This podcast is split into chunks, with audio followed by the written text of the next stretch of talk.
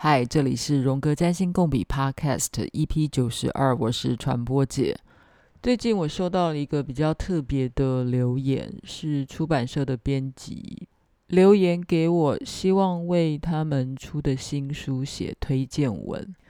这个模式比较像是邀请你来看一下我的书，然后写一下你的感觉，有点像是。嗯，片商有时候也会请记者、影评人看电影，然后邀请他们写一篇影评。这不是干妈干爹赞助拿广告费，所以写好写坏就端看这位书评人或影评人喜不喜欢这本作品了。后来收到书以后，我看得很开心。哎，其实这位作家 Steven Forrest，我忘了我之前有没有说过他。多年前，其实我还一度想要去参加他在意大利的占星工作坊。如果我没有记错的话，好像是在意大利办的，但跟他的这个因缘不足，所以就没去成。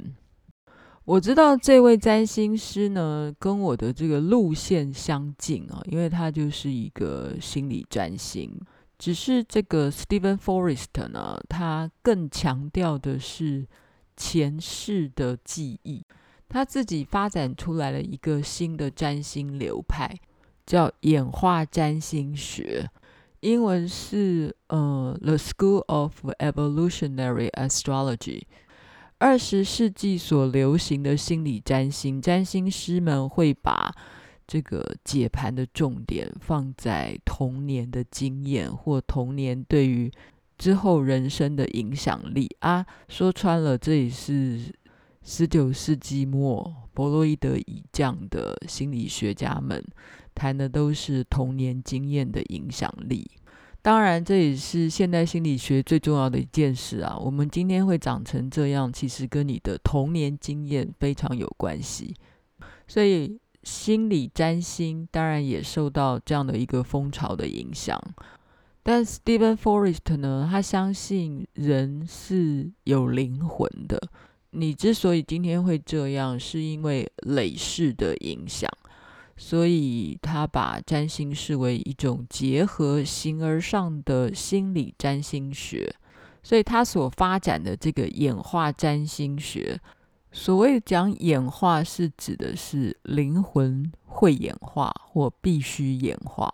所以，嗯，Stephen Forrest 当然是相信人会投胎转世，就是靠着一次一次的投胎做人类，才可以演化成为一个更好的灵魂。上周的编辑寄给我的这三本书里面，其实我最有 feel 的书名就是《昨日的天空》。虽然我常常喜欢说把昨天的运势。结好结满就是功德一件，因为占星师真的没有办法预测明天会发生什么事。就这一点，Stephen Forrest 跟我的观点是一样的耶。他也说，占星师没有办法预测一个人在什么时候会结婚生子或死亡，没有占星师可以预测得了这样的细节的事件。但占星师可以说出，在某一个时期，或是在某一种星空的能量之下，可能会发生某一种原型或某一种滋味象征的事件。就这个观点上，我是完全认同 Steven Forrest 他的观点的。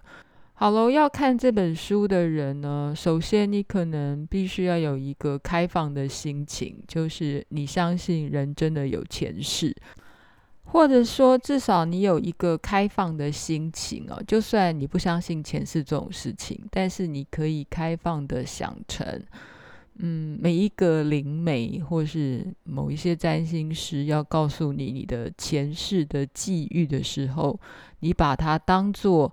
你跟这个灵媒、算命师或占星师之间的某一种共同创作的发想，这当然是我个人的经验谈。我以前也喜欢到处算命，或是到处听各种灵媒说我的前世是什么。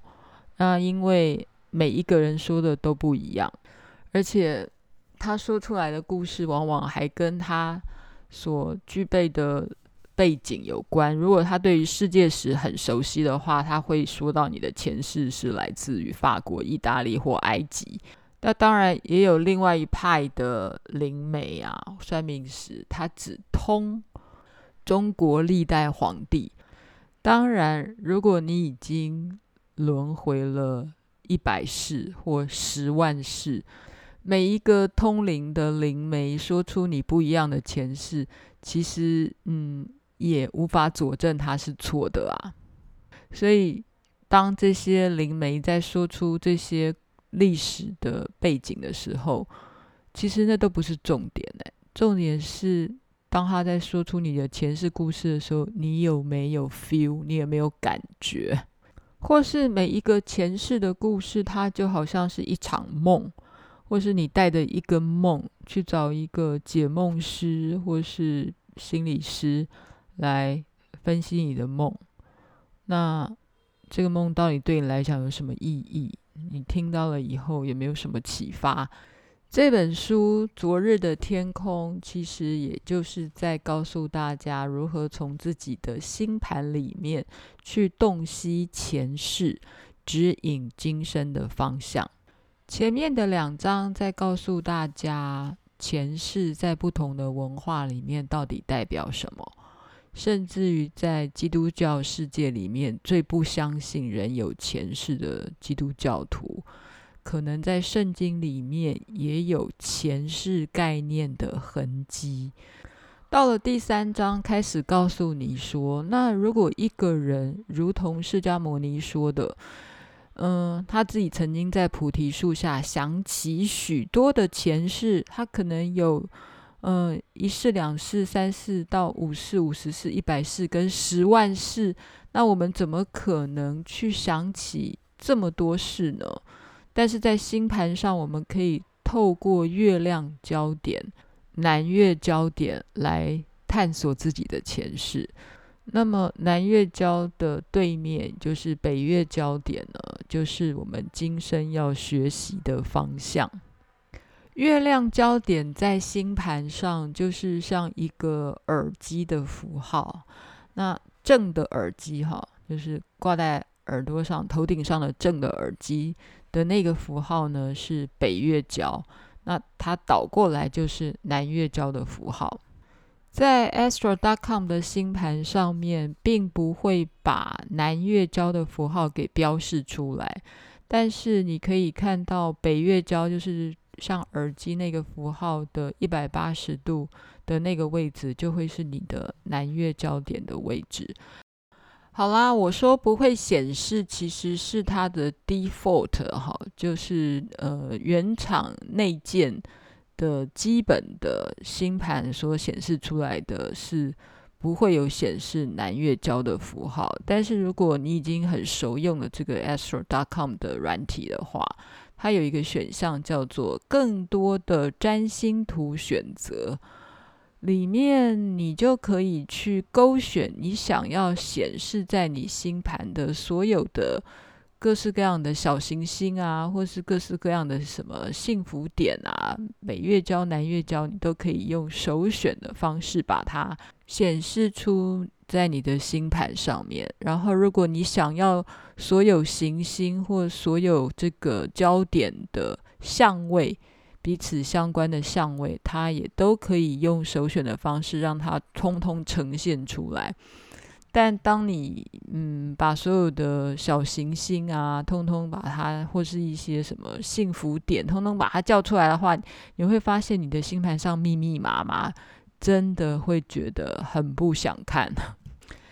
我相信已经很熟悉这个软体的人啊，你真的还会蛮喜欢这个选项的，就是更多的占星图选择，这是中文的这个名称啦，哈，栏位进去，那英文叫做 Extended Chart Selection 啊，你在里面其实还有好多种选择啊，不管是宫位制啦，或是。合盘里面的各种选择，可以玩的东西太多了。甚至你玩不同派别的占星学的宫位字，它也都内建好好的给你使用。好，什么叫做月亮焦点呢？月亮焦点其实不是一个行星，它就是一个位置。大家都知道，我们的星盘就是以地球为中心。你出生的那一天，从你出生的位置看天空，行星排列的方式，好，然后它就是你的星盘。那么我们会知道，我们当然都有学自然科学嘛，好，我们知道所有的九大行星都是绕着太阳在转的。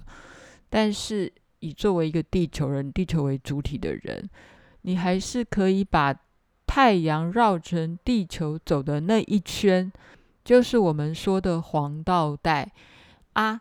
太阳绕地球一圈，不就是一年四季吗？然后黄道带上经过那十二个星座，就是我们现在很清楚的知道哦，一月份是摩羯座，二月是水瓶。等等等，这样子绕下来，哈，这个我们好像以前都谈到了。好，所以太阳绕着地球的那一个一个轨道，那个叫做黄道带。然后我们在谈月亮焦点的意思是，月亮也会绕着地球转啊，绕一圈的时间大概是二十七天又八小时，哈。虽然。月亮绕行地球的轨道当然比太阳绕行地球的轨道要小很多。不过，你把这个轨道通通投射到天球，天球的概念是不是大家小时候都有学过啊？你就是想象，就是。嗯，你在地球的外面看起来遮了一块布幕，就是一个挖工。好，然后但是你把你看到的所有行星说穿了，虽然它们是无限大，但是你视觉上看起来就是还是好像有一块黑嘛，只是黑上面投射所有你可以看到的各式各样的行星。那如果你把轨道也投射在那个天球上，刚才我说了，太阳的轨道叫黄道，那月亮的轨道。其实跟太阳轨道的交点，当月亮穿过黄道进入北方的那个焦点叫做北月焦点；当月亮的穿越黄道进入南方的那个焦点就是南月焦点。这本书的第五章里面也有说明北月交跟南月交到底是怎么一回事。从天文学的角度来看，南北月焦点。但是我相信很多喜欢占星的朋友们，应该都跟我一样，嗯，很喜欢看星星，很喜欢探索星空的神秘。但是如果要呃探究轨道啦，或是角度啦，我们可能就会一头雾水。不过这本书在谈论天文学上的南北月交的这个章节其实写得很平易近人，大家可以去试图了解一下，其实是挺有趣的。占星的流派里面，还常常会有人谈到灵魂占星，其实谈的就是南北月焦点。我自己会觉得，呃，Steven Forrest 的的观点是写得最清楚的，直接讲结论。就是当你要诠释南交点，也就是过去式，哈，就是前世，你所要诠释的方向，通通用行星的负面特质作为诠释的基础。它的理由很简单，基于每一个灵魂投胎到地球上，都是为了要进化、演化。意思是说，就是你上辈子学分没有修过，所以你才要来到地球上重修。书里面的第一章开宗明义，星盘里的一切都是业力，所以有一个他解盘的基础，就是相信轮回转世的人都会同意，我们在这一世的性格际遇都是源自于我们的前世。所有占星师也都会同意，我们的星盘能反映出我们的性格跟际遇。如果我们相信轮回转世，也相信占星学，我们就不得不承认，这一世的星盘一定反映了前世的驱力。我们的星盘里藏有非常细致的线索，可以看出前世是什么样的人，做过什么样的事，所以这辈子才需要重新来重修过。那重修过的话，你今生会有今生的任务，那就要看的是北月焦点。所以你的前世的线索呢，是从南月焦点来看。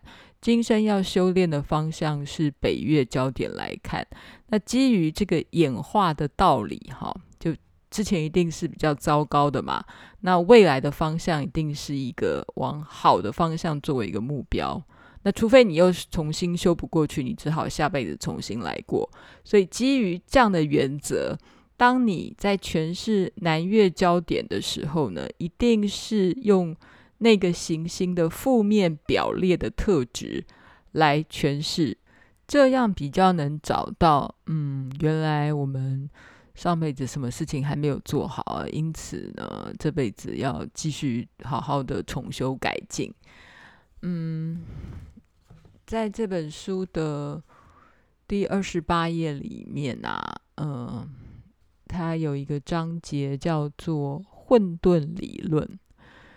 嗯，Steven Forrest 他说：“你这一世的人生很复杂，充满未尽之事，也充满矛盾。你做的选择和你真心重视的价值常常反其道而行，很难一致。就像诚实是我们的普世价值，我们却常常还是会说谎。”他举的例子，我觉得非常的绝妙。就是每个人可能都会觉得自己是个环保分子，对不对？我们都觉得我们好像支持环保，但你真的环保了吗？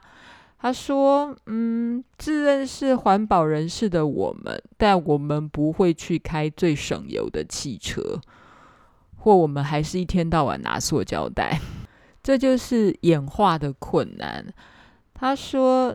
演化这个词最精准的意义，就是暗示着你在前世的演化程度比较低。可以假设你当时制造了一些混乱，那你重新来投胎，就有可能修正了这些混乱。他说，星盘中每一个配置都有矛盾的本质。从你的南月焦点可以看的是，哦，你前世的。演化的状态嘛，好，演化就是从假设就是从比较低的状态演化到比较高的状态，这也就是我过去在很多集数都说，每一个行星都有层次比较低的解释，然后也有层次比较高的解释。那至于你是那种比较低的层次，还是比较高的层次？譬如说，我们在谈第二宫好了，它的层次只有钱吗？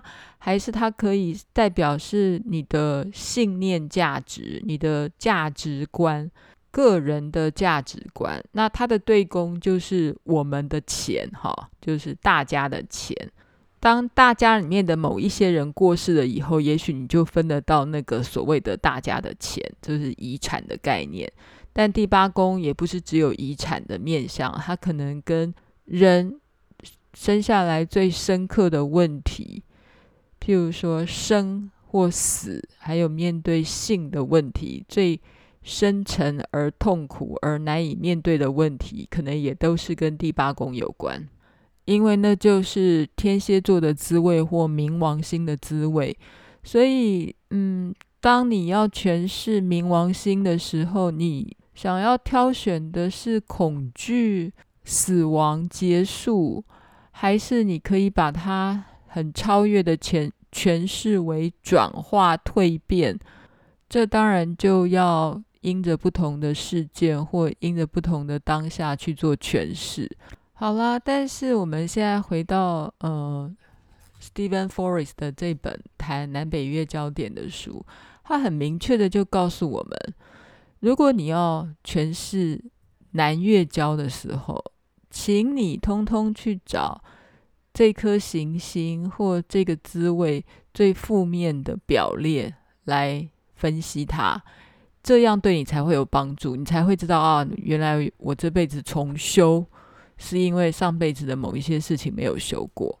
但如果你想要知道你的修正的方向，也就是南月交的对面一百八十度的北交点的时候，北月交点的时候，你就要用那颗行星所有最正面的表列去诠释它，因为你就会知道你的目标是那个正面的方向。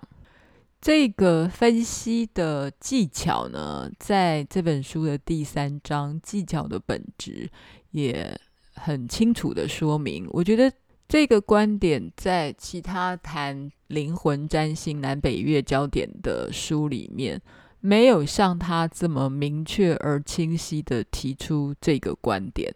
其实我们看了不少的作者在谈南北月焦点的时候，都说得非常的笼统。或者是模糊不清，但 Steven Forrest 我觉得倒是很清楚地描述了他的观点。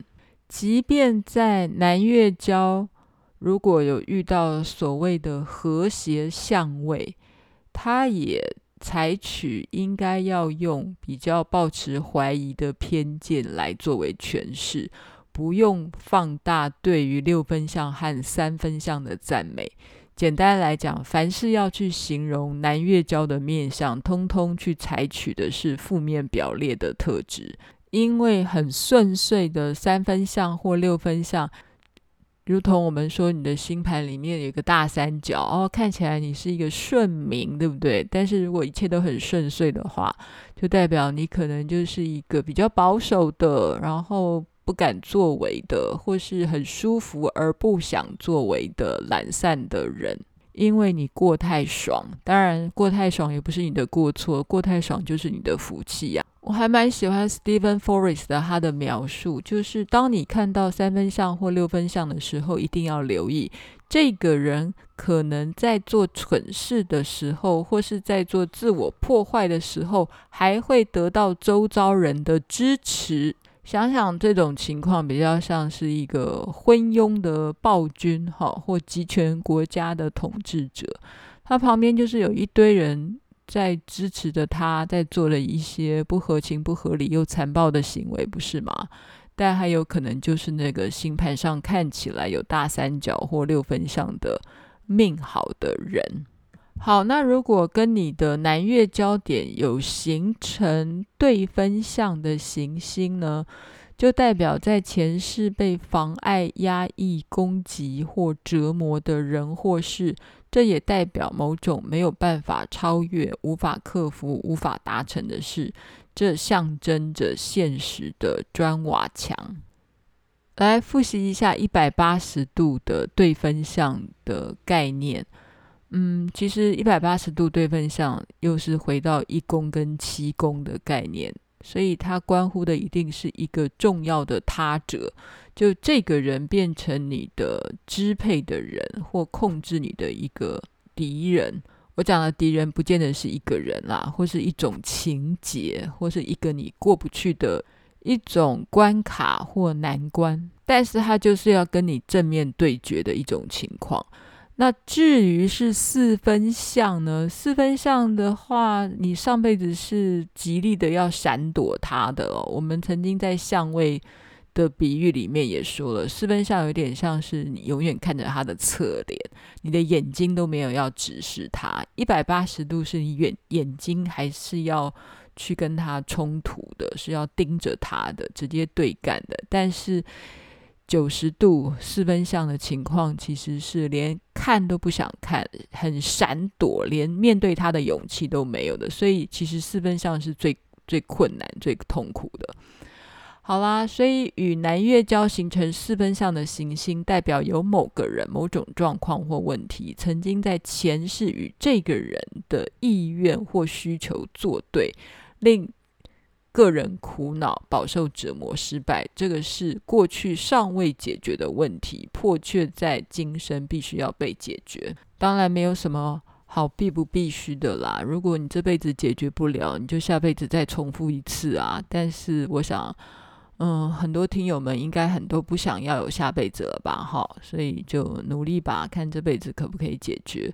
但是就是南月焦点四分相的行星或诠释的方法，常常都是因为我们自己的盲目或错误所导致。哈，作者有一个例子，我觉得还蛮有趣的。他有一个个案呢，就是海王星在第四宫，然后跟他的南月交有四分相。哈，这个个案呢，他的问题就会是跟一个虚所无度、永不满足、依赖的延伸家庭有关。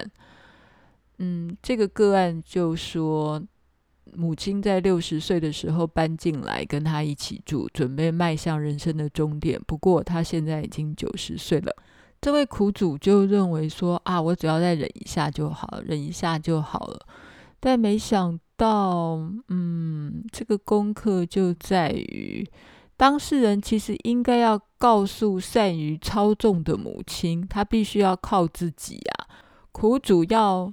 勇敢的跟母亲说：“你要靠自己站起来，我不能再照顾你了。”这就是这个海王星第四宫四分相南月交的功课啊。但他的南月交四分的时候，代表他的北月交也是跟同样的海王星四宫会是四分。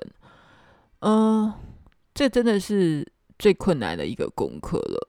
Steven Forrest 说：“盲目和错误是人生的一部分，我们都无法避免。但永远要记得，我们对于灵性演化最重要的洞见是：你过去比较蠢，你不用用这种前世的或昨天的错误感到罪恶或羞耻。你只要认清，我们所有都受过伤害。”而我们都可以重复老旧的模式，而且现在有比较好的选择。所以在这一世，如果你已经都已经知道你已经在重复昨天的错误了，你你为什么不选择一个不要再重复、重蹈覆辙的错误选择或盲目的选择？也就是看见你的罪恶感或羞耻，放下你的罪恶感。好，当然放下是个很困难的过程，但至少你先看见它，然后勇敢的跟对你须索无度、永不满足、依赖的那个家人或那个对象划清界限，不要再受到他的伤害了。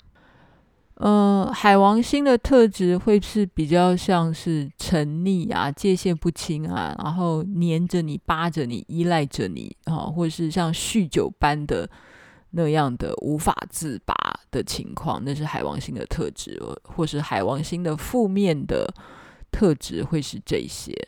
那如果当你的南月焦点遇到了火星、天王星或冥王星的四分相的话，那往往就是，嗯，你可能被某一件事情、某一个人狠狠的修理过，而且会留下创伤。然后在这一世，那个创伤可能也还在，但是你就是如果有机会看见它，你就，嗯，好好的让自己站起来吧。口号真的很简单啦，哈，就是我们只是很不负责任的在书上写几句话，或者是在 Podcast 念一下，说，嗯，你就不要有罪恶感啊，然后你就自己爬起来啊，你不要再受他伤害啦，你不要再再跟那种会打你的老公老婆在一起啦。我知道这非常困难，嗯嗯，但现在有很多很多的社会的资源，也许你可以去求助。这整本书原则上还是主要以谈南月焦点，就是昨天嘛，哈，昨日或前世，全是南月焦点为重点。但因为北月焦就是在南月焦的正对面，哈，就是一百八十度的对面。像南月焦点在射手座的人啊，北月焦点一定是在双子座啊。那南月焦点一定是在。金牛座的人，北月焦点一定是在天蝎座，这样子的哈。这本书当然也有呃很大的部分，就是在数不同的星座的南北月焦点有什么样不同的特色？哈，就是在这个南北月焦点在十二星座的表现，跟南北月焦点在十二宫位的表现，还有行星跟南月焦点的合相啊，南月焦点的主宰行星的相位等等，哈。这本书最有意思的事情呢，是，嗯，他还举了五个人，五个名人，然后从他们的今生的这个星盘来推测前世是什么样子的。这个部分我觉得超级有趣的，那我也是看得津津有味。其中他还猜测了荣格。他的前世是什么状态的？这个部分我真的觉得充满了想象力。嗯，也许有机会再来跟大家分享。好喽，我们今天嗯，简单的导读吗？或是简单的聊了一下我看完昨日的天空。Stephen Forrest 这本书的一些小小的心得，原则上我还蛮喜欢他写的这本书的哦。当然翻译也翻得很好，就是他是真心的想要厘清一些事情，所以他的用字遣词或行文写的过程呢，就好像呃慢慢的跟你说明一些事情，然后也来。告诉你他为什么是这么想的，然后可能也会解决有一些人在读或是在看其他南北月焦点的书的时候的盲点。所以这本书我会觉得他是诚心的想要来跟读者沟通，你该怎么去看待或解读你新版星盘上的南北月焦点。好喽，那我们今天就先说到这里。感谢旧朋友跟新加入朋友的支持，你的每一份的支持都是我继续往前做下去的动力。如果您愿意的话，可以点下面的链接，请我喝咖啡。批评指教也欢迎你上传播解实验室脸书，或是直接在 Apple Podcast 下面留言给我。嗯，我会尽快的回大家。嗯，感谢大家，我们下次见喽，拜拜。